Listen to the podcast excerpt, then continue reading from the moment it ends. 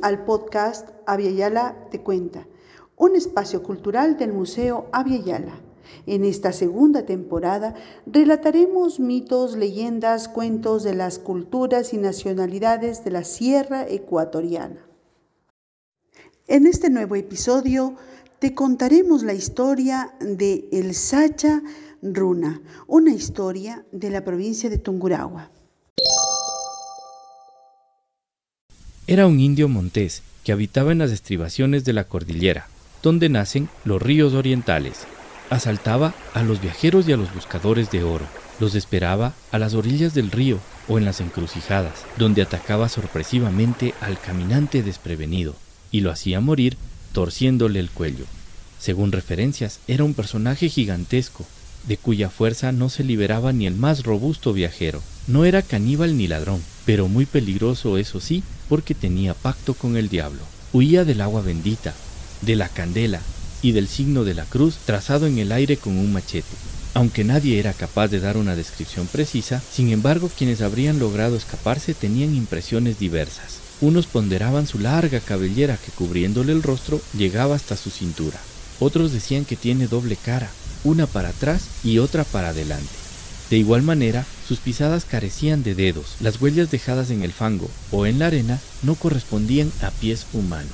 Refería a un antiguo viajero que, contratado con otros de la misma ocupación, se habían encaminado al oriente, con destino a Barrancas, actual Mera. A más del equipaje contratado, llevaban provisiones de supervivencia, pinol, panela, fósforos y una bota de aguardiente. Salieron de baños acompañados de perros cazadores.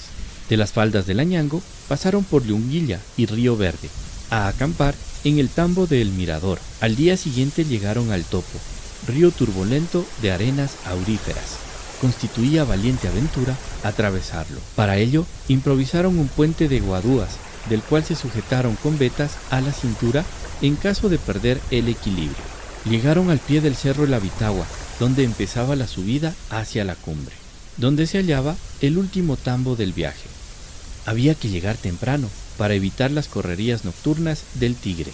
El tambo abandonado la mayor parte del tiempo despedía un tufillo de humedad que exigía encender la fogata, tanto para que disipe los malos olores, así como para ahuyentar a los mosquitos, los zancudos y también a las víboras agazapadas en cualquier parte de la ramada. Vencidos por el cansancio, cada quien se tendió junto a la hoguera, después del pinol y un sorbo de aguardiente. Ante el agotamiento, el sueño se tornó pesado, hasta la insensibilidad frente a hormigas e insectos de menor cuantía. De pronto, un grito funesto les hizo despertar sobresaltados. Era la madrugada. En la brasa del alero humeaban en rescoldos moribundos los últimos tizones. Un nuevo grito exaltó el nerviosismo. Los perros ladraron en arremetidas continuas y en momentos corrían asustados. Los viajeros que habían empinado la bota salieron envalentonados, machete en mano. El más arrollado asestó un golpe sobre el bulto más inmediato, pero el arma quedóse amordazada. El sueño huyóse definitivamente y empezaron los preparativos para continuar la marcha. Los primeros rayos del sol permitieron en la cumbre de la montaña reconocer las huellas del Sacha Runa en las cercanías del tambo. El machete lanzado con impulso había caído sobre un tronco de figura extraña. Hasta hoy los montañeses de El Topo y el Habitagua hablan del personaje mítico, cual fuese realidad viviente y experimentada por muchos de ellos. Universidad Politécnica Salesiana, Museo Abya Yala.